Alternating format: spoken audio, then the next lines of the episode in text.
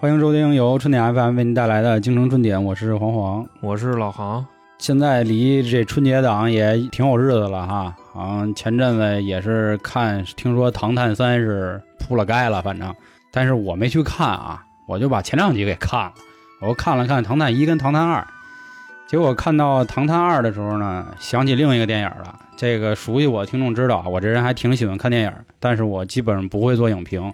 我觉得电影这个东西吧，怎么理解都好吧，但是正好呢，今天有这么一机会啊，请到我一哥们儿，我这哥们儿呢是专门做风水的，我也是前两天啊就问他，我说这双瞳跟《唐探二》里头这个什么五行啊、什么杀人啊这些八卦啊，是不是胡说八道呢？因为咱之前咱也做过三国嘛，也讲过说怎么破人这阵，什么是吧？八门门金金锁锁阵，阵啊哎，对，就正好想到风水这块儿了。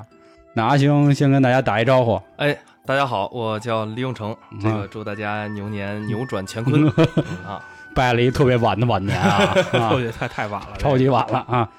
那咱今儿就先说说啊，我先让李兄先介绍介绍自己啊。当然，我们叫人阿星啊，这因为我们关系不错，人家是有自己的这个法号的，是法号吗？这呃算其实也不算是法号，因为我没有这个皈依，只是这个学习风水八字这一块儿。啊？哎，那我先问问你，当初是因为什么就学了这行啊？呃，其实是这样的，首先第一，我呃这个咱说实话啊，这个嗯、呃这方面啊是要靠缘分的啊，咱们实话实说。啊，我听说过，好像嗯好像得对有个什么慧根这那的，是吧？对对对对对对，佛教里讲慧根，其实哦我是怎么去学习这个东西啊？因为我之前我是从军，我当兵的。对，后来一五年我复员之后呢，我下海经商，结果赔了一底儿掉啊，咱实话实说。然后年我轻啊，对，然后我就琢磨，我说我为什么混成这样了，对吧？然后 这个我就开始看书，因为这个自因为小嗯这个色迷爆相片儿是吧？倒霉奔奔挂摊儿，对对，对对对对对对。然后我就看书，看这个《论语》啊，真是啊，《论语》这个硕儿篇讲叫“假我数年，五十以读易啊，可以无大过也”哎呦，当时我就琢磨，我说这个，那我这个年龄段，我学学《周易》吧。啊，我看看，我对以后肯定有很大的帮助啊。然后我就买了一本《周易》啊，六十四卦，看不懂啊，真看不懂，它没人带。那那里边都是那个文言文是吧？就是就翻译成今天的话，就不是人话，就差不多是这呃，意思。对对对，但是我买的那本是简化版的，还是这个普通话对啊版普的通话，但是他确实他是看不懂。然后呢，我就有幸结缘了我的这个一个师傅，他是这个河南省登封中岳庙的一个道长啊啊，然后道跟随人道家长，对对对，跟随我师傅一直在学这个风水八字这一块儿，然后一直一直到现在。也算是呃比较有建树，对于这个易学这个圈子里头还是比较熟一些啊，冤枉钱也花的挺多的。嗯，哎，阿星，嗯，我也算是，我觉得可以算替我听众问啊，也算是我的问题。就理论上啊，嗯这当兵的人，按理说是一无神论者，对吧？哦这对个对可只可能会能冒犯你啊，但是我希望你啊能没理关解一系，下没啊。关系啊。这怎么就做了风水了？当然了，这风水确实是咱们老祖宗的一个文化瑰宝了，对吧？嗯而且咱国家其实也是有这样的机构部门的，包括前阵子，比如疫情在武汉呀、或嗯者说在咱们零三年那会儿在小唐山啊建那些医院的时候，其实这些名字跟那些都有关系。嗯，那你是怎么就就你能理解我那意思吗？哦我能就理解怎么成为一个所谓有信仰的人吧？就这缘分是怎么到的？哎，对对对，还是韩哥会说话。嗯其实 是是这样的啊，小时候啊，我家里头附近家周边啊，寺庙特别的多啊啊。小时候成绩不好，我就求神拜佛嘛，我啊就去这个老拜一拜。比如说高三的时候高考嘛，这个我成绩不是很好啊，嗯就对差六百分就能上清啊华了、对对是吧对对对对 对对。对然后去庙里头就求神拜佛去。然后呢，自小有这么一个意识，但是后来当兵回来之后，还是比较自我，比较信任自己，因为当兵是主唯物主义嘛，咱们嗯，对，对吧？然后后来就是什么呀？后来就是因为就是摔得太狠了， 就是啊赔的 太对对对，太对疼赔的了啊太疼了。因为在这个这个易学这个圈子里头啊，都说就是没有摔过跤的人，他是不可能信这个命的嗯，啊。咱实话嗯实说嘛，对要吧？倒霉奔挂摊儿 呢。对对对对，所以说我可能就是前期啊，他摔得太狠了，就不得不啊，风水有一个也讲叫不得不信了，也算是一个引子吧，一直与《周易》结缘了吧，啊，是这么一回事儿。那咱们说回来啊，说到这个，刚才我提到两个电影儿《唐探二》和《双瞳》，我觉得这块儿简单跟大家先介绍一下啊，为什么也想聊聊这个。它其实呢，这两个电影呢，我觉得我更喜欢看《双瞳》一点啊。《唐探二》怎么说呢？可能我对演员不怎么感冒啊，这个是我个人原因，因为毕竟这部电影的这个不论评分啊，还是当时的造诣，可能还挺高的就啊是。宝强啊不不太妙嗨是吧？就别说那么细了啊。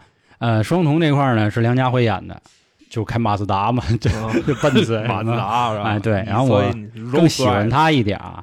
呃，其实那个电影呢，相当于是主线跟暗线嘛，然后主线讲的是他怎么破案啊，然后破这个五行杀人的事儿，嗯，但是暗线呢，其实它也可能讲的是关于一个中年男人落魄的一个问题啊。其实这块儿也就扣上了，好像越是这个落魄的啊，或者是中年的，是吧？对人生已经开始不太明白的了，就开始去研究这个东西。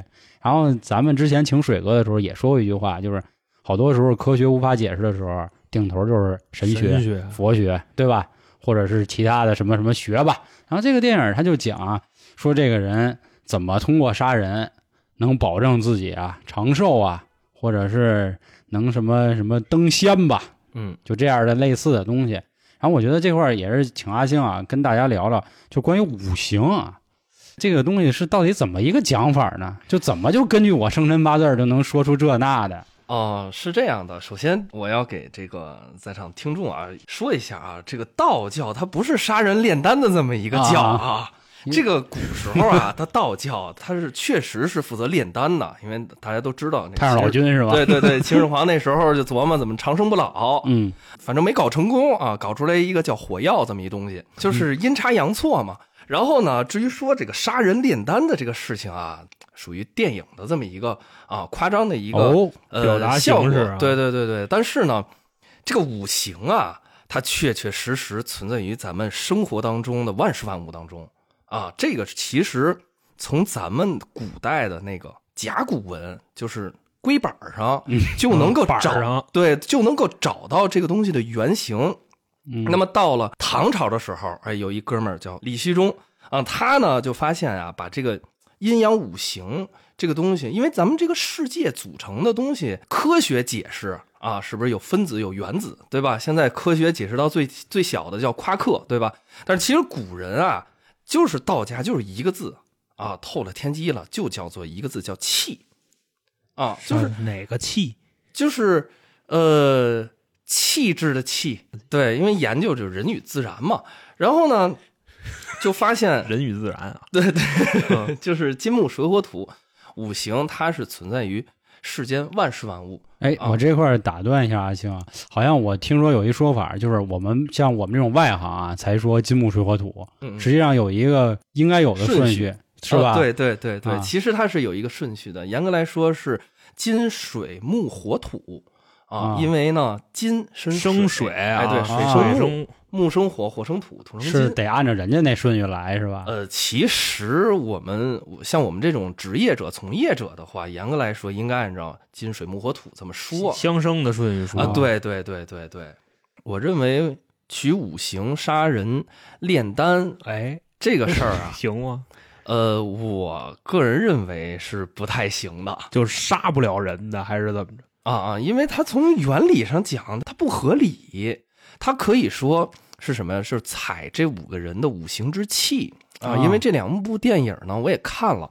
呃，电影做的非常的细节，他们里边的包括去世的这个人、凶死的这个人的出生年月日时啊嗯都有记载。我甚至还把他们的这个八字拿过来看，确实八字里头，比如说木很旺，哎，水很哦旺，土很旺。其实原理是，咱打个比方，嗯哎，取他的这个里边器官，你比如说水旺之人，他那个人就丢了一个肾啊死是在了河旁边儿。嗯其实就是八字里很简单，就是水主肾脏，哎，取把它肾拿走，取这个水气，哎，从而通过一系列的这种复杂的这这波操作，哎，炼成了一个丹药，取五行当中最旺的气，给它融合到一块儿，从而达到一种哎延年益寿的这种情况。但是这个是属于偏门儿啊，也不科学。更为科学的是什么呢？那我觉得 这事儿就跟科学本身就不挨边儿，是吧？对对对，咱今天要聊的这个事儿，你看这个《唐探二》里边，这个医生他是个人认为是一个啊、呃智商比较高的这么一类嗯人群了。首先，他第一他是一个外国人，对吧？第二个呢，就是他其实就找不到答案了，就是他救了那么多人，然后自己就得了癌症了，他找不到那么多答案了，对吧？是你搁是我是我也很迷，对吧？为什么？所以就求助于比如说道家这种啊，当当然他那个是属于走火入魔了。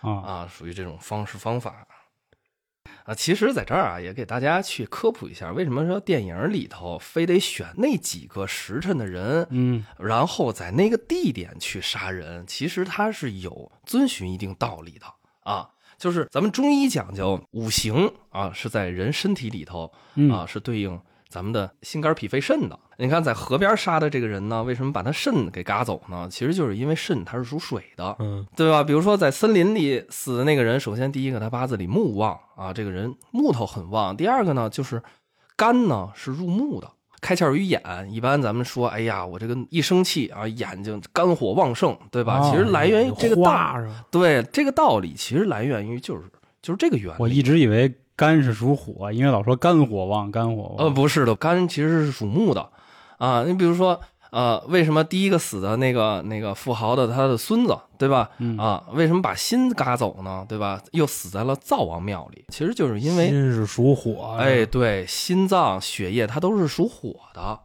咱们中国的这个中医呀、其实和算命它是系出同源的这块儿，各位不对，知道哎因为中医大家知道跟这个算是什么呀？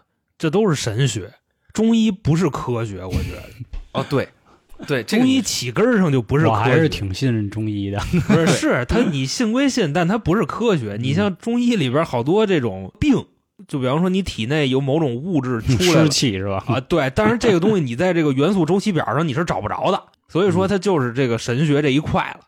嗯，对的，嗯，这个中医呀、它其实跟算命啊这俩啊差不多等价地位那那意思，中医告诉你有什么病，其实是他人推算出来的。望闻问切嘛。啊，其实是这样的。你这中医意思啊，是不是讲究望闻问切啊？但是各位，有的老中医一搭你的脉，人家就知道你离没离婚。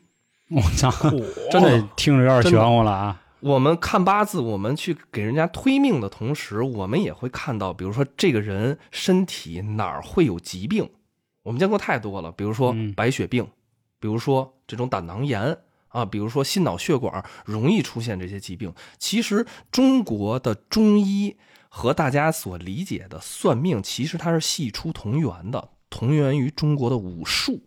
那什么叫武术啊？叫做山医命相卜这块儿我就不展开说了。可以展开说一说， 嗯可以展开说一说，是是哦吧？？这个山医命相卜啊，就是咱们中国古人流传下来的武术。什么叫山呢？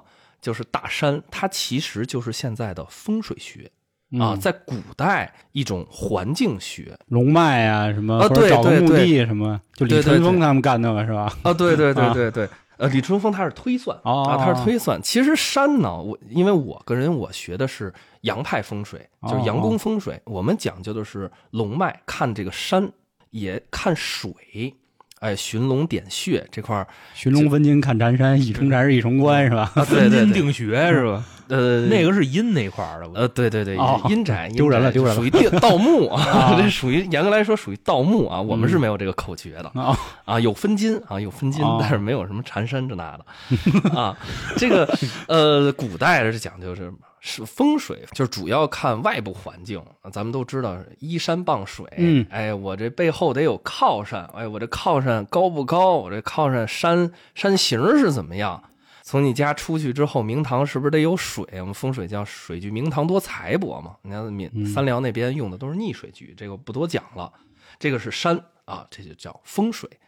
医呢就是中医，这个比如说神农尝百草，哎，嗯传下来，比如说《黄帝内经》嗯哎，这些其实就是中医。中医也讲究，比如说风寒暑湿热疾病，如何用这些草药取它的什么气去医你身体里的什么病，这个其实是中医。我刚才说为什么说中医呀、和这个八字命理啊，它是系出同源的，这个就是下一个啊山医命。什么叫命？哎，就是咱们的说白了就是人之八字。老话儿说，哎呀，这个咱俩得看看咱俩八字儿合不合，啊，，哎，对吧？是其实他们两个是同源的，懂中医的势必懂一点命理，懂命理的势必懂一点中医。姐，其实有时候那个以前看电视剧啊，呃，神医喜来乐这种啊，有时候我挺佩服中医的。为什么？就是他一号脉、号脉，应该说是吧？好啊木他就知道这人哪儿病了。我就想啊，这脉不是跟心跳这个跳动的这个频率差不多吗？你说他能跳成啥样？嘚儿嘚儿嘚儿，就他能这么瞎跳吗？应该不太可能吧。不是，关键是人是这挺神学手法儿，我觉着就真的太威风了。悬丝诊脉是吗？ 孙悟空那个这块，我好像有点同意航哥刚才说的，可能中医真是个玄学啊。那刚才我这打了个岔啊，山医命相卜，咱请阿星继续啊，这赖我。行好，刚才聊完山医命，嗯命啊，其实就是咱们这个说白了就是八字儿嘛，对吧？呃，咱们老话说说一命二运三风水， 啊，哎，对吧？大家都听过这然话，后四但什么是五什呢，么忘了六什么的，这啊，这四四第四个叫四积阴德五读书嗯啊，六名七相八敬神九交贵人十择业啊，十一择偶，十二是叫做趋吉啊排的那避么凶靠后呢。啊，对这个择择业跟择偶这都是往后排就是说白了，先得有事业才能找妞儿，的，先得虔诚。听见没有？你知道吧？对，这个是就是咱们的这个命嘛，对吧？还有那个山医命相，相是什么呀？相就是咱们俗称的叫做面相啊，手相。那这个很好理解啊，， 对，还有一个就是有的师傅会干骨相，哎，他比如说人家看你这个手相的时候，他会捏一捏你这个手上这个骨头是软还是硬，比较软的话，可能说，哎，这辈子，哎，少劳碌一些。啊我操，吃软饭的意思，那不是也是少劳碌一些吗？啊这一个意思，懂事儿。对你对该捏捏。我这挺硬的，你知道吗？ 那还有说的那反骨是不是也是这个骨相啊？呃，对对对，它啊其实都包括在啊骨相里这面。反骨到底是怎么就反骨了啊？这个都反说后脑勺上出一骨头，我怎么听着那么邪乎 啊？对，这个其实，呃，它的理论根据啊，其实相学啊，它是一门统计学。哦，什么叫做统计学呀、，就是是长这样的人干什么事儿发生的大概概率高，哎，对，哦它是历代历代民间流传。哎，比如说我是一个命师啊，嗯我写了一个小本本上，比如说这哥们儿啊天庭饱满，地阁方好圆家伙，鼻地头地巨葛方圆地啊地葛地葛对方地圆阁方圆，鼻头巨大，哎，这哥们儿特有钱，对吧？他就啊抄了这么一句话，哎，留给他的，比如说孩子啊，然后呢就传到民间，民间然后呢他就印证这个口诀，它到底准不准，总结出来的这么一个相当于统计学的一个哎面相学，比如说脑袋后头。哎，发现了一个这个皇帝啊，脑袋后头长啊了一颗反骨，哎，恰巧这哥们儿造反了，啊，然后哎当皇帝了。哎，对，然后呢就传下来说，哎，脑袋上有反骨，啊不哎不好管啊，或者说哎哎反人啊，哎等等一系列的，其实它就是一个统计学。这等于说人家那会儿早就玩大数据了，是吧？这大数据根本不是老外人家玩。这东西就是人家是怎么传下来的，你得说这多威风 啊！嗯，不，过我还是特别信这个面相的，嘿，因为我觉得这个阿星说的特别有道理，你知道吗？就是我一眼看过去什么样的人，他大概率他基本上就是什么样。嗯，对，这个面相啊，我个人认为啊，面相它是一个啊比较玄幻的这么一个学科，在山医命相卜里头，这个山医命都是有迹可循，它都有一个逻辑啊。你你打个比方，比如说这个，咱们都说是八个字儿嘛，八字儿八字儿，我们研究啊，说白了简化就是这八个字儿，他们互相在打架。啊，他们也有结婚的，他们也有打架的，它这个里头是有迹可循的。但是这个面相啊，它纯是靠经验，所以说这里头呢，也未免有一些，比如说江湖术数啊，比如说你见到一个师傅，他会说：“哎，小伙子，我看你这个怎么着啊？老爱出差，哎，比较劳碌啊，等等一系列的一套话术，呃，也算是为了糊口吧，啊，这种啊，江就湖等于的。”说相面的更多的是行骗的，可以这啊，么对，说。也也不是啊，也不是，有一些这个内力深厚的这个师傅啊，但是呃我是没有学过这个面相学的，我也不太好给大家做一个评判。学面相学就串台了，是是那意思吗？呃，对对对对对，我没有怎么太深过研究过面相，但是可以跟大家聊一聊这个。补啊，咱们武术里还差一个补，嗯对吧？嗯这个补是什么呢？这个补其实就是占卜。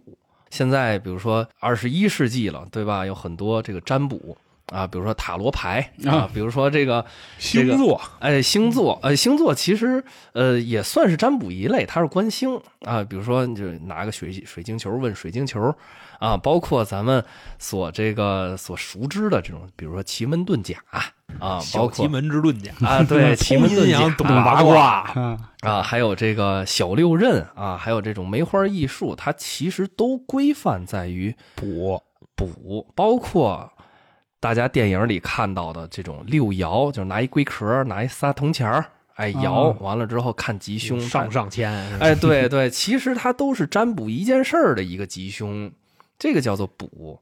其实可以跟大家稍微聊一聊这个奇门遁甲的这么一个起源。来整， 啊，大涨涨家涨很估计老听这个这个奇门遁甲，奇门遁甲对对对都知道奇门遁甲挺狠的啊，但是不知道它是怎么起源。水遁什么的，尿 遁啊，对对我一猜就对知道对，这个奇门遁甲呀，它是起源于什么呀？起源于这个皇帝跟蚩尤哥俩打仗的时候嗯啊。这个皇帝啊跟蚩尤，蚩尤他是一个特别厉害的这么一个人人物啊，他跟这个皇帝啊打仗，皇帝就没赢过。啊，皇帝，你想想，皇帝当时，你比如说那还打他他那他也得打呀，他执为着天下呀，执啊对吧？着是怎么吧？那么执着？对，嗯然后呢，太执着，这个皇帝就头焦头烂额，焦头烂额。这时候呢，相传啊，天上呢有有有有一个神叫九天玄女，啊，他不也帮过宋江吗？你知道吗哎，对，九天玄女下凡呢，这时候说，哎呦。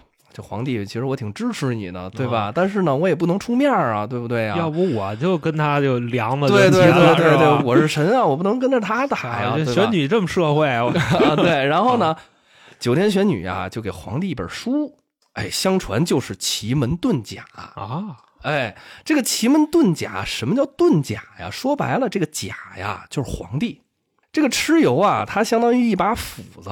这个皇帝啊，相当于一个木头，大家能理解，就是一个木头碰见一把斧子，啊这斧子金肯定克木，对啊金克木，肯定这个斧子能赢啊，对有吧？慧但是根，嗯 哎， 对，，甭管了，但是我这个大树，我想赢怎么着啊？哎，我把它炖起来，就相当于隐藏起来，哎，我就能够把这个斧子所赢掉。相传是这么传下来的，这个奇门遁甲可以上推。有句话嘛，叫“学好奇门遁，来者不用问”啊，就就是什么。皇帝基本上就是他是什么呀？他属木，你知道吗？啊木对对生对火，可可以这么理解拿火对，加我来劲相了，生的东西 啊，就对对对弄这个斧子去啊，对，可以这么理解，其实就是奇门遁啊，它就是一种就是预测的啊一种方法。想必大家也听说过，就是比如说算命先生叫掐指一算，嗯他为什么要掐指呢？其实啊，他就是对于自己推论出来的一个结果的一个验证。这个掐指掐的可就是能这个掐指，实际上它是有用的，是吧？呃有一些作用 啊啊，有我只能这么说啊，有装一眼些子主要作用，就对是对大概率对装眼子。我你知道吗个人感觉啊，这个掐指是完全没有必要的呃对的，啊。对，因为这个大概是什么呢？妈早上饭碗又开始，就是说，真有道的这个大师啊，他不掐，他也知道你怎么怎么 着。就一眨眼就知道了，是吧？啊，就心算，啊心算大师都是。就是你一撅眼吧，人就知道你要好家伙，啊小刀拉屁股是吧，屎，你知道吗？开开眼儿呀。其实是这样的啊，这个在其实我们在预测当中啊，在八字的运算当中，其实是没有掐指这么一个环节的那可能就是数学不太好啊。当当掰当掰手指头，当然也不排。除一呃有一些时候，比如说这个手手上推个什么这个呃掌生沐浴冠带啊啊这种位置，盘呢，对，更多的民间的一些，比如说算命先生啊，他们掐指是为了什么呀？比如说打个比方啊，我这看你八字了，兄弟，我明年你应该发财呀，我心里这么想，对吧？嗯我看出来一结果，但是究竟他能不能发财，我是不是得有一个佐证啊？哎，他用这种比如说梅花易数，哎，手上一掐，掐出来，哎，兄弟，你明年能发财，哎，他就更验证了他的结果、所以人家才会，哎，比如说掐指一算，啊，是这么来的我当时就是给人看看的，其实它是梅花艺术，啊。对对，当然也有别的这种占卜的一些啊方法，手上去推，但是呢，在咱们中国的中部地区，比如说像河南，河南它是一个宗教大省，嗯它出的帝师啊，出的这些命师啊，非常的多，也有很多民间的命师拿这个呀故弄玄虚。啊，这一点我就是非常的就不要说的这么委婉呃，就是骗钱啊，啊，就是行骗啊，对我是对这个嗤之以鼻的，就是他们把这个东西搞得就很神秘，其实就是一个数学啊，逻辑推算，那就把它这个搞得很神秘，就是。哎呦，非得这个小周天大周天了，能看到很多东西了，不是的啊，不就是的让你感觉他泄露天机了，然后你得多给打点喜儿，是差不多这意思。哦，对对对对，这个这个不叫打喜儿啊，这个叫挂金啊， 这个打挂金打喜儿啊你，当那儿搓麻呢？不那个什么了，不虔诚了啊。嗯，不钱挣了。哎，对，那阿星，你能举几个例子吗？就是他们是骗术这一块，你见过几个比较妙的？还他拿妈出来妙啊说，那不是就太俗套的，就大家都知道，对吧？嗯就直接过来一人就跟你说，你今年要要要死，你这月血光之灾就怎么怎么着，这样的大家都听腻了。你哦见过没见过那种比较妙啊，就是江湖把戏的啊对对这块儿是吧？我听说过一个啊，我听说过一个，就是我的师傅跟我说的。这块儿要跟大家先介绍一个东西啊，这东西叫寻龙尺啊，这《唐探二》里也有啊，啊就王宝强拿那个寻龙尺，就那盘呃，不是不是，那个是罗盘啊就寻龙尺，就拿到手里头，他给你能给你指方向，就是没有秤砣的一秤，啊，对，他在那儿转。竹蜻蜓，对对对对，其实啊，这个寻龙尺啊，它是非常灵验的啊啊，真的是非常灵验的。相传是伏羲传下来的我家啊，伙伏羲手里头拿的是这个矩啊，就是一个九十度的这么一个东西，这个叫发展到后代，咱们现代叫寻龙尺啊，它能够。比如说找东西，或者说你问他什么事儿，其实都是比较灵验的。哎，那这跟那个找猫那个剪刀大法有什么关系吗？就是说家里有好多人猫丢了，然后怎么也找不着它，然后好像是拿那个剪子摆成一十字儿，冲着那剪子说句话，怎么着，嘎一剪转，字儿会动啊，那剪子就能顺着你这音儿，顺着那剪子就能传过去，然后然后猫这会猫自就个儿能回回。来。你就说啊操，回来吧，兄弟，啊想你了，家里小鱼干儿都都快臭了，然后嘚儿它就跑回来了嚯，啊！这种是不是寻龙尺啊？呃，这这种肯定剪子它不叫尺 啊，其实我觉得你说的这跟那个扔鞋其实挺像有可能，的 啊，就不知道往哪儿走，就咱扔个鞋。好家伙，嗯，对，其实这个寻龙尺它它是刚才说的啊，比较灵验的这么一个东西，就是河南呢，它地师比较多啊，有一位某位师傅啊，他用这寻龙尺干嘛用啊？他呢坐在一个屋里头，哎，每天有很多人啊来找他算卦，他徒弟坐在别的屋里头，拿着手机。你看啊，你打个比方，比如说，哎，我要去找一师傅算卦，对吧？咱们是不是得先聊聊天儿，对吧？这师傅呢，先不不问你八字啊，人家什么都不问，就先跟你聊天儿像。干拉是吧？哎，对，先跟拉徒弟呢，在那屋啊，就问寻龙尺，哦，说，哎，我师傅，哎，来找我师傅的这位命主，他生在何年何月何日？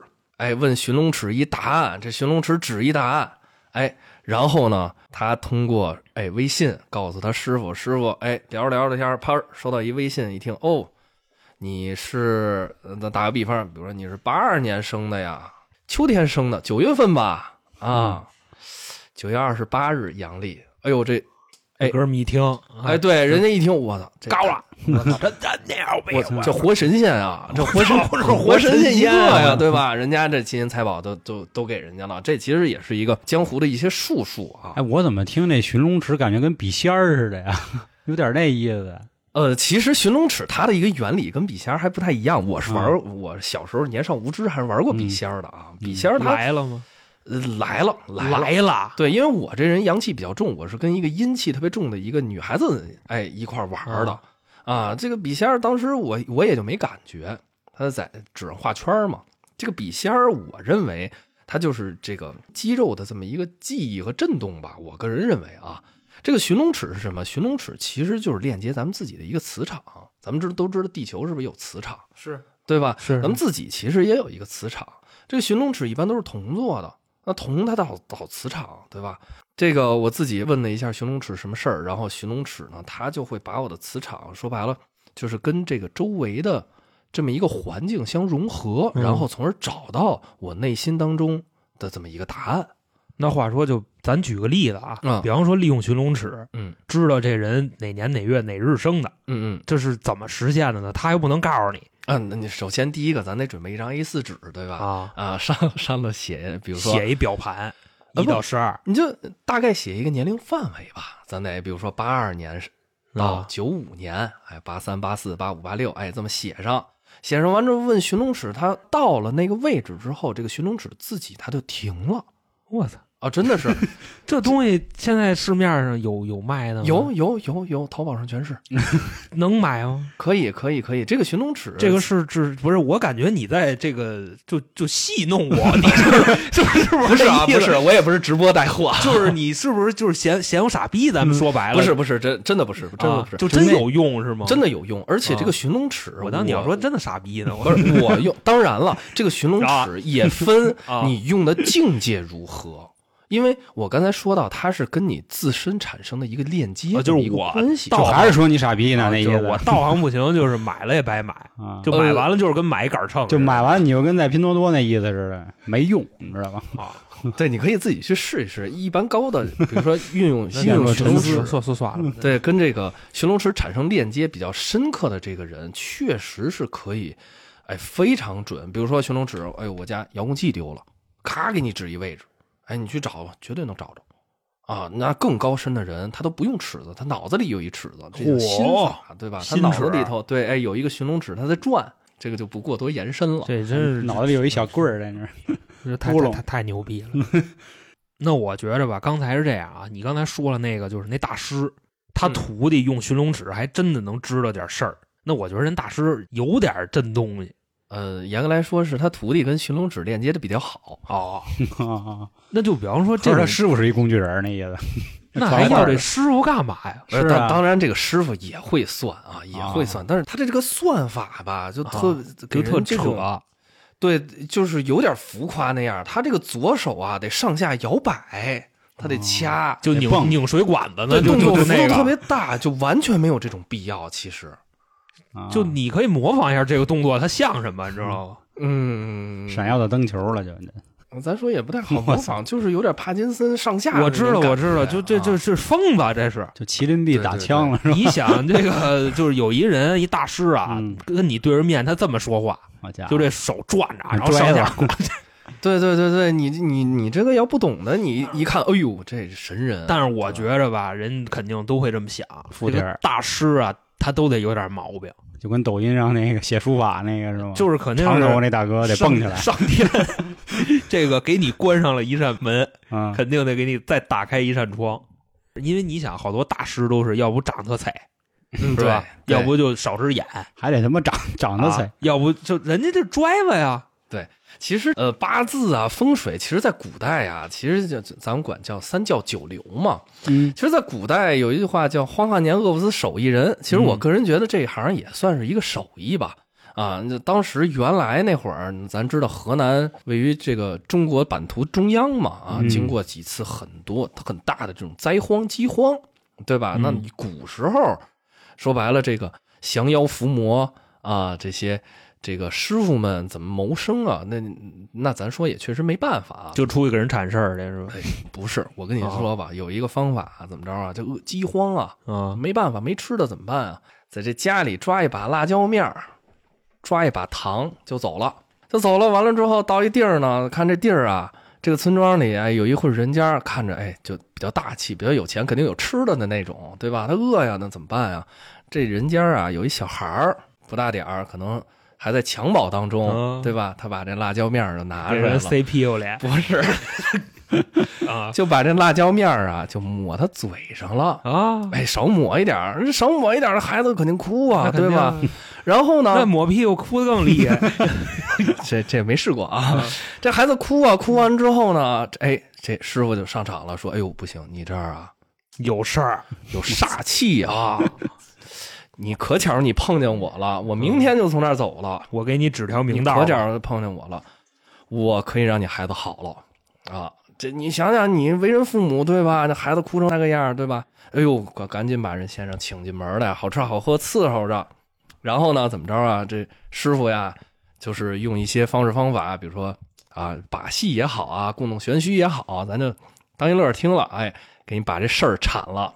铲完怎么铲的呢？就这趁这个东家不在啊， 还抓把糖呢，哎，拿水把这糖化了，然后再给这小孩一吃，这小孩一吃糖可不就不哭了吗？这糖解辣呀！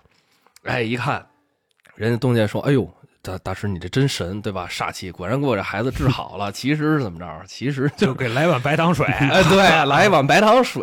然后呢，人家就说了，不行，你这儿我还得睡一晚上，我得给这儿镇住啊。自此之后，你这宅子没事儿了，啊大师就我就跟你这儿凑合一下了，啊送嗯一祝许反，正是这意思吧啊，反正是这意思。 那还然后啊，饶一顿晚饭，对，然后人家哎，好吃好喝，伺候着，嗯然后这师傅就走了。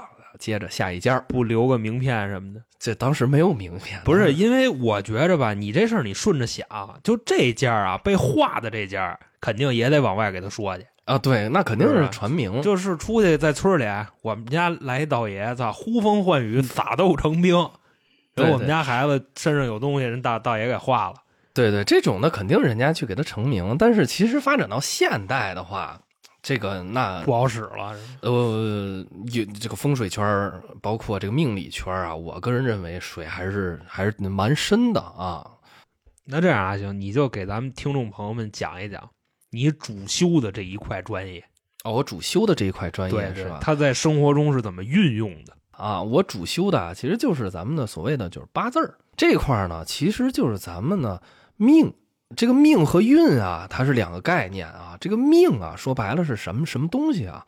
简明扼要，就是古人啊，他不像咱们现在有手机，那古人呢晚上啊就看天上的星星，观星哎，对，观星啊，呃，看天上星星呢，他古人就发现说，哎，这两颗星星离得挺近的，我给它取一个名字吧。我认为这颗星星它叫甲，挺好听的。旁边那哥们儿说了，哎，那我旁边那个叫乙吧，对吧？这个其实就是咱们发展到现在就是十天干。然后呢，这个命怎么来的呀？说白了就是咱们出生之后啊，你呼吸的第一口气的时候，这天上星星映在你身上的这么一种能量。 我操， 就是说白了，这人打一出生开始，他这一辈子就已经是在框架好了的，是吗？呃，可以这么说啊，这是道家的这个哲学体系。就其实就比方说，这人一出生以后，他可能有这么几条线，就比方说你说的那个转运转运嘛，其实就是从这条线转到另一条线上，呃，那那个叫改命啊，那个叫改命。哦逆天改命。，对对对对对，这个改命啊，这个很难做到啊。他不，我不可能说把八字儿里头别的字儿给抠的换成别的字儿，啊对吧？这个是呃不可取的那就在你这儿就是这人丧就得一直丧下去了。啊。那也不会啊，那也不会。这个刚才聊到命啊，这个命啊是很难改的。咱们都说这命里头，哎，财富有多少？中国有几个像马云这样啊？咱说句负责任点儿话啊，其实马云刚开始创业，你让他现在说明白了，说当时他怎么创业的，对吧？你再来一遍，其实他未必也行了。为什么呢？首先第一个，咱说人各有命。最奇特的是什么呀？我在一本盲派的书里头看到了一个跟我八字一模一样的这么一个男孩儿， 嗯，啊，咱们都认为说，哎呀，这个八字一样，是不是这两个人的命运一样啊？对吧？其实也并不一样。说白了就是命啊，咱们命里有多少财富，发该发多少财，这个是变不了的。那什么是运呢？有一个词儿叫行大运，行大运。这个行大运也分行好运、行逆运啊。有的人他一辈子他都是好运，那就是好命，就是上等命，对吧？有的人可能行运，古古书里讲叫行运不备，啊，就是行的呢，可能不是哎那么好，就可能丧。哎对，做的多，收入少，呃这个回报的少。那么这块儿呢，咱们可以通过一些方式方法，哎去调节，使人家能够更好一点，付出的努力和回报能够成正比一些。我觉着到现在为止算说到点儿上了，嗯，就是这个调理这个命的这一块啊。咱们可以人为的去操纵咱们的运势啊。那么什么时候通过什么途径去改咱们的运势呢？嗯比如说通过八字来看，那我会八字的话，我首先知道什么人能帮我，就是我跟他相处无私大爱啊，为我付出啊。那这样的人通过八字当中也能够找到。哎，比如说我是属猪的，哎，我找一个比如说属鼠的，哎，属牛的，这是亥子手三会北方水，哎，这三个人都比较合，哎，能够帮我。包括还有就是什么呀，调理运程，比如说娶老婆或者找老公，对吧？咱是不是得看看，哎，合不合？对吧？能能不能彼此互相声望自己啊？这也是一种方法，叫合婚。然后还有呢，就是什么呀？咱们取的这个名字，比如说我叫李狗剩儿，跟我叫李永成，那肯定是有一些区别的。啊那是 就看着肯定就那什 么了。嗯，啊，对对对对对，啊，这是咱们的一些名字，当然哎，我名字、能问一句，那个永成有没有永远都成的意思呀？呃是取这 个永远是都取成这个意思啊、但是永是三点水，那意思补了水，对吗？哦，对对对对对、啊，有慧根有慧根。 啊，对，这个是咱们的通过名字啊取这个条理运程的一种方式。还有呢，发展到现代有很多种条理运势的方式，比如说啊，就是手机号好家伙，啊，这个手机号我就哎呀就幺三八巴拉巴拉你妈，是吧？哎对那巴巴拉巴拉嘚儿， 对，咱们都知道这个手机号选一个这个六八特别多的，对吧？但是啊，各位，我跟大家这么说啊，这个古人可是没有手机的呀，这古人调理命运可不包含手机号这一项啊。因为这个古人啊，传承咱们不有武术嘛，对吧？山医命相卜，它这个手机号，它并不是古人传下来的，对吧？可能是后天的啊、加以这个加工呃，加工啊、这么出来的。但是呢，有没有效果呢？咱不能说没有效果，但是我个人还是喜欢遵从古法，讲究风水和八字，哎，这么两样儿双管齐啊，下。行了，我明白了，永成那个意思就是嗯，这个就就基本上是啊，就在在行骗就是说好听点儿，人家叫是创新了，悟道了，啊，是吧？说难听点儿，确实就是他没稍有点胡沁没了，有根据啊，嗯，是吧？是吧？在武术当中是没有这个根据的啊。嗯当然，现在这个现代的这个社会当中啊，发明了很多的这种号啊哎旺财的局，啊，对吧？啊、旺财的这种啊、方式方法，有的呢是非常管用的啊。我个人家里头也摆了很多的局，那有的呢，可能它从逻辑原理，从从从它的这种追溯方面的话，它都不符合原理，不符合这种逻辑，所以说它的效果呢，可能就是比较一般一嗯些。胡摆哎，那说到这儿啊，刚才说到，比如改名字，是吧？改手机号吧。那有一个问题啊，那我要整容能改运吗？哎，你问的这个问题特别好，嗯，整容的话是可以改运的。我操，那啊咱在此 呢，要不多医美是吧？挣钱 呢？对，因为马上国运到二三年底的话，就走啊九子离火运了啊，哦嗯这个属于九宫飞星的这种地运。行，类似他说他的，反正我一句没 听懂。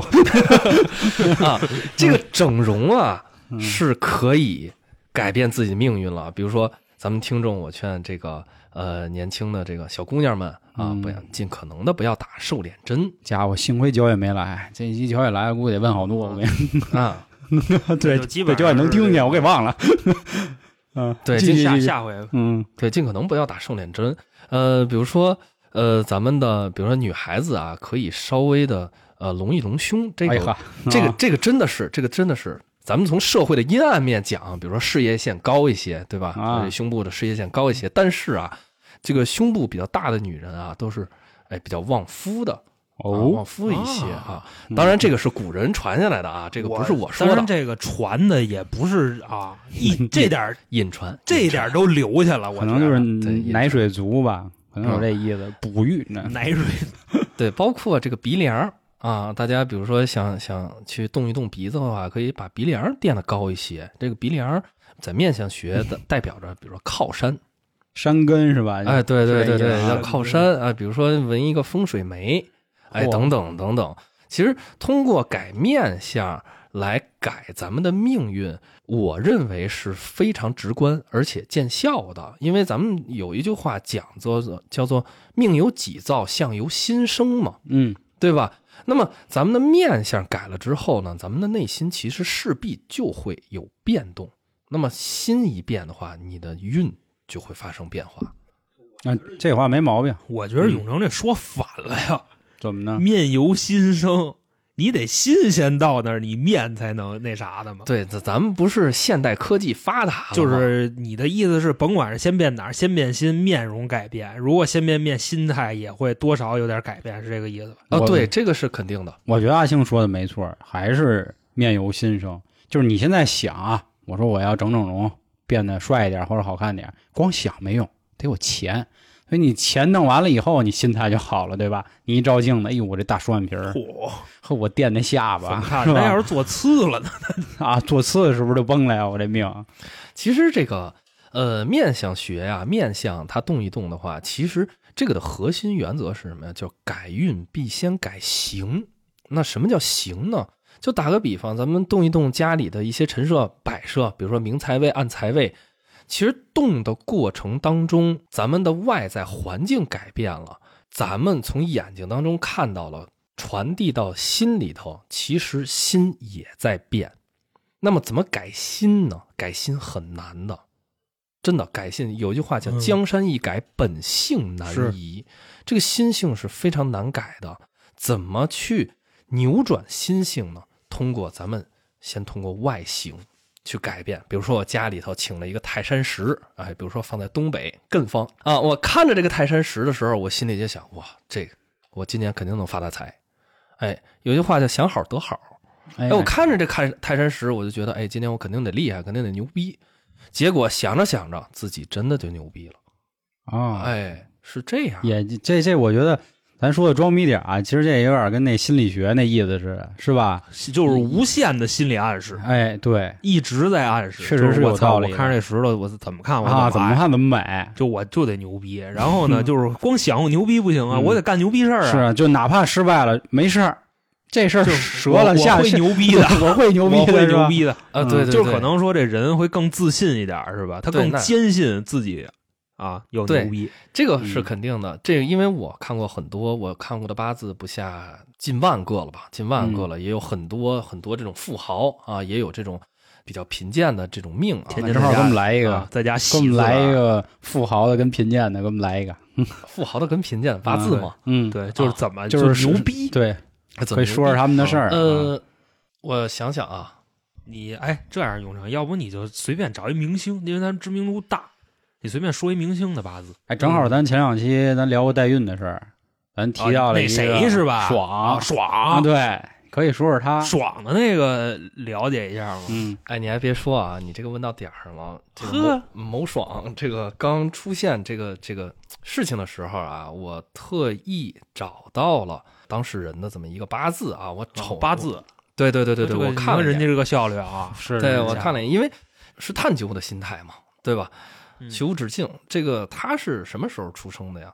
他是辛未年丙申月甲子日己巳时。如果咱们的听众的话是懂一些命理学的话，大家都知道甲子日六十年一甲子是这意思吗？哎，对，六十年一啊甲子，甲子六十甲子，甲子这一柱排在六十甲子的第一位，也就是说，甲子日柱的人都想当老大。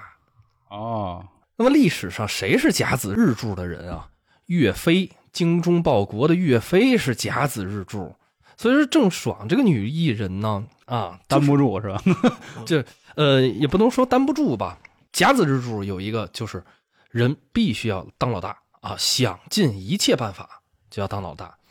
就这个八字的话，首先第一个啊，甲木日元生于这个申月，他是秋天生的啊。申月大家嗯都知道是什几么几呀？月申月，七月，农历的七月。啊？农历的七月就是属于申月，申月它是属于秋天嘛，秋天落叶它是金克木啊，也就是说这个金旺之月，它是属于七杀当令。这个七杀代表着什么呀？代表着这种压力，代表着公检法 啊。 火，真的 压力的 真空的间法，对，真的是，真的是 在娱乐圈七纪委吧？对七杀旺的人比较霸气，比较爱打架啊，八字里七啊杀。刚了吗？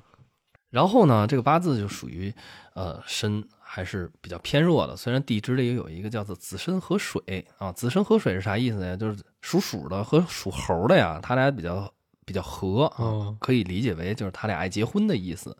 那子申合水，天干又不透水，可以论合而不化啊，合而不化。但是呢，天干又有一个丙辛，丙辛合，丙辛合的话也合而不化，就是啊翻译简成简短结束啊，对，翻译成人话来说的话，啊就是说白了啊，就是这个七煞呀，啊，它担不住。这个七煞，我刚才说了，代表着很多的一些不好的一些就是这一劫他过不去，对不对不好的这一些因素嗯啊。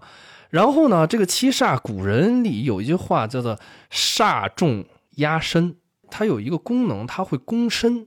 这个攻是什么攻呢？就攻击的攻。啊，啊，而且这个郑爽啊，又运行己亥大运，庚子流年，这个庚金又是他的一个七煞，相当于他的七煞力量太强了。天要亡他这，活必该。对他这不运走到这儿你你 了，别别别别别那么着啊！啊是注注意啊！嗯，对他这个运走到这儿了，所以说这个也也算是叫不得不吧啊， 啊这个就是属于一个郑爽的一个啊、呃命例。他这个事情又发生在己丑月，就是十二月份嗯啊，庚子年最后一个月，己丑月对于他来说确实是他的财啊财月，大家都知道我的财运如何如何，确实己丑对于他来说是财月，但是呢，这个命理学讲的有一个叫财生官煞，什么意思呀？就是见财就容易起了杀心，嗯这个财呀会助长杀气。所以说，他本来这个七杀呀，又比较旺相来克身，这个财呢，又相当于火上浇油啊，又把这个七煞又助长了一下，那就导致煞重压身，这个专业的话叫煞重压身，日元身弱，煞重压身，就担不起这个七煞了。所以他在这个微博上跟人打架，然后就就就那样。所以买完啊房这就被然后刨气出来死了嗯什么的也出来了，是吧？这都在本儿里写着 呢。那你看永成能不能给他破一下？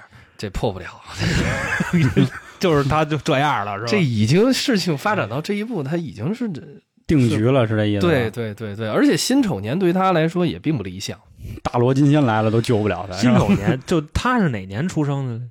他是九一年出生的哦，九一年。啊，到了牛年辛丑年，这个再专业点儿，辛丑年丑它是一个金的一个木库嗯啊，，什么叫木库啊？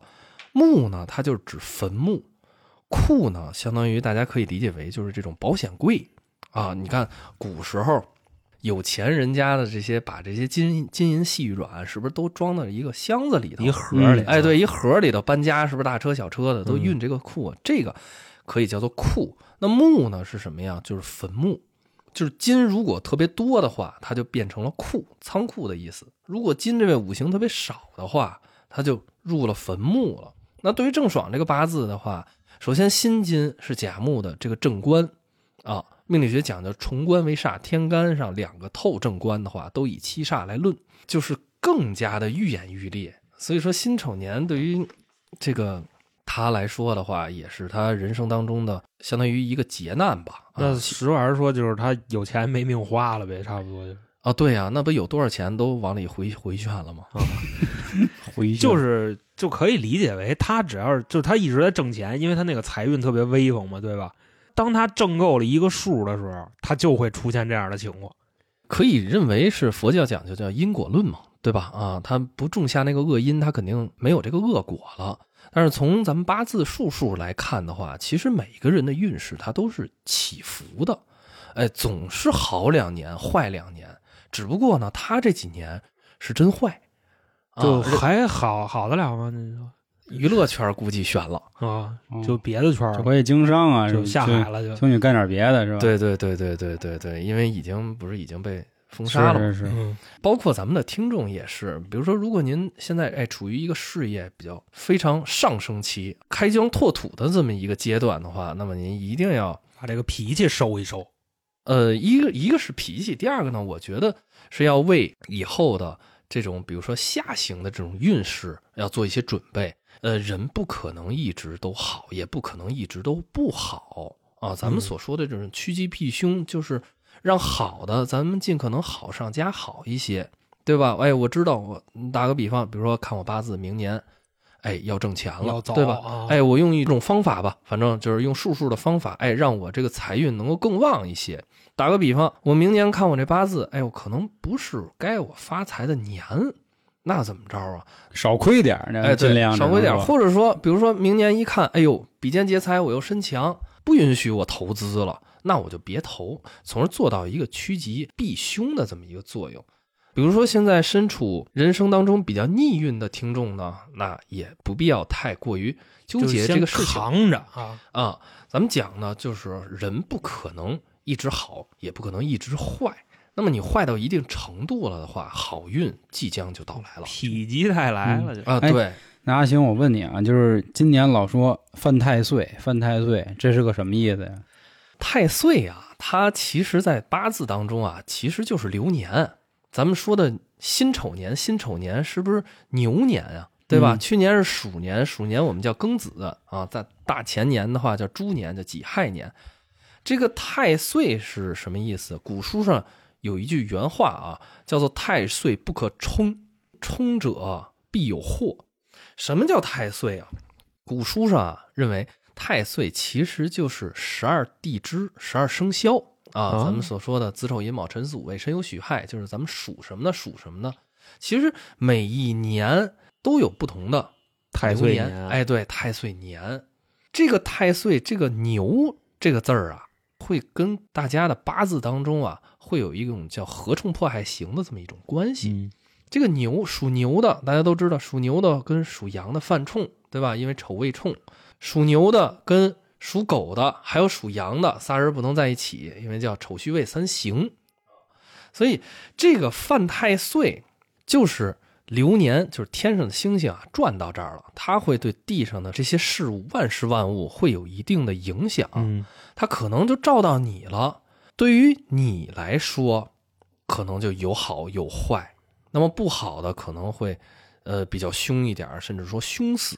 但是有些时候，其实犯太岁也有犯的好的，就叫哦冲、啊，就就冲的好顶顶了，对我们讲叫财运，君子不行不冲不发，就是什么时候发财呢？就有的时候确实是天上的星星确实是跟我作对的，但是啊，我那一年发大财了，也有这种情况。啊，那么至于说，比如说去庙宇里去画一画太岁，去拜一拜太岁，我个人认为的话，呃，是可以拜的，因为它是属于宗教的一方面啊。但是我们职业的这种命理师来说的话，我们都不管它叫做太岁，叫做流年啊。你流年会对命局发生一些怎怎样怎样的一些那影比响。方说今年牛年，嗯嗯，那谁跟牛犯冲呢？就刚才只有刚才说的那几个吗？羊和狗，还有别的吗？马好像也犯太岁是吧？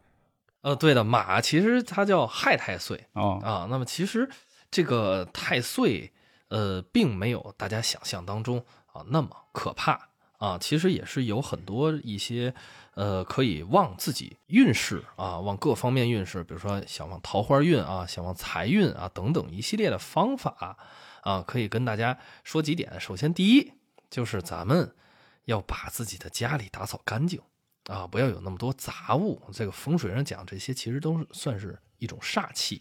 就是家里乱，其实是很不好的，是一件那事肯儿定的呀，那你中国传统文化一屋不扫黑扫天下呀，对吧？那就是第一个建议啊，对那收收拾屋子，收拾的你肯好定好得收拾拾收拾拾屋子屋子，因为我去给别人家去看风水的时候，一进，哎呀，猪圈是吧？说的过分对点，啊我都一般是让我的府主去把屋子先首先要收拾干净啊。那么第二呢，可以跟大家说一下家中的明财位和暗财位它究竟在哪儿？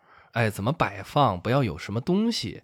首先第一个呢，站在咱们自己家的大门口，推门进去或者拉门进入到房间之内，咱们伸左手四十五度角，叫做暗财位。伸右手的四十五度角就是咱们的明财位。那么风水里有一句话叫做“开门见灶，钱财多好”，就是开门如果说是见到这种火灶的话是不好的。那么家中的这个明财位和暗财位其实也是一样的。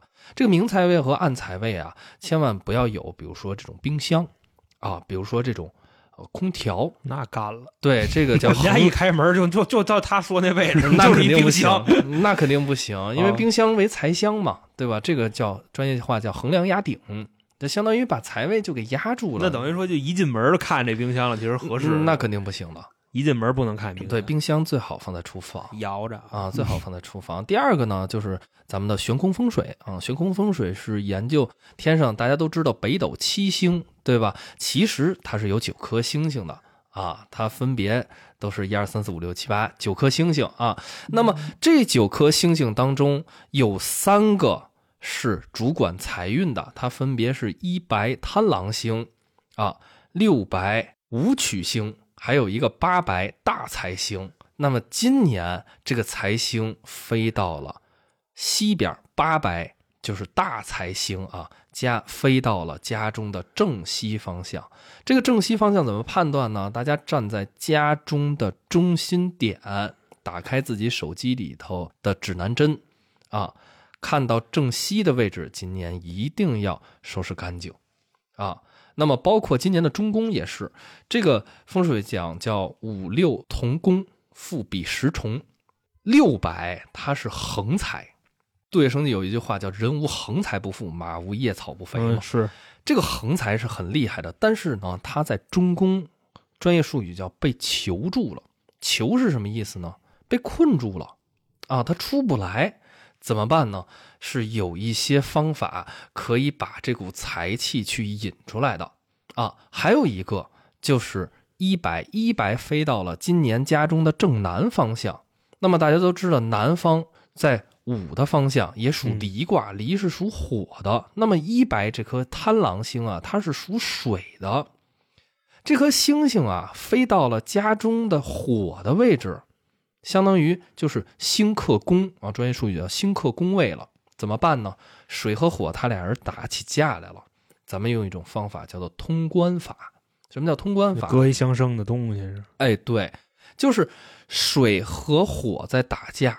水知道是财星，对吧？对火呢，离卦的方向也在家中，是我本宫位的卦象。那怎么办呢？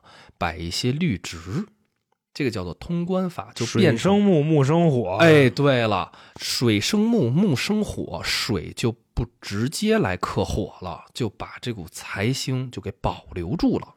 哦，其实是不是这样的方法还有很多呀？我记得刚才你说过，就是可以做局是吧？啊，其实这个风水它包含的范围太广了，嗯讲究叫衣食住行嘛。因为都都有中国的风水首重丁，什么叫丁啊？就是人丁。第二个就是财，嗯，古人认为啊，有人丁才能有财。嗯人丁兴旺是吧？哎， 对，人丁兴旺叫山管人丁，水管财，大家都知道这么一句话。嗯咱们在日常的生活当中有很多方法去旺自己的运势，比如说，嗯哎，我穿什么样的衣服嚯出门，啊我嗯在哪个方位去见什么人，哦，包括我在这儿跟大家聊一个话题，叫做嗯钱包。啊啊，嗯这个钱包大家都知道，想旺自己的财运，这个钱包到底是什么属什么五行呢？包括这个钱包放在哪里，用什么一种方法呢？那么这些都是非常有讲究、非常有门道的。行，那我觉得这么多啊，我把这话题拦下来，拦下来。这个呢，大家如果还有兴趣啊，可以进我们的微信群，加春点二零一九，春点是汉语拼音。呃，到时候呢，可以咱们继续再聊聊这个，因为我看好像当时五群和六群吧，也有一些哥们儿挺喜欢风水这一块儿的，到时候大家都可以探讨一下。这块儿呢，我们也还留个扣儿，下次接着请阿星，咱们聊聊。其实有很多很简单，就可能可以改变你运大运的这么一呃个事儿啊，这不能说命运了是吧？咱们得说专业点儿。今天这课咱不能白听是吧？啊？好吧。然后另外再说一句啊，我们开通了新米团，然后啊、欢迎大家可以购买年费会员啊，因为现在有很大的折扣，可以收听我们旗下三张所有专辑的付费节目了。那今天呢，再次感谢阿星的到来啊、咱们的谢谢节阿目星就到这里，拜拜各位。大家拜拜拜拜拜。 最后再祝大家都能行大运啊，拜拜。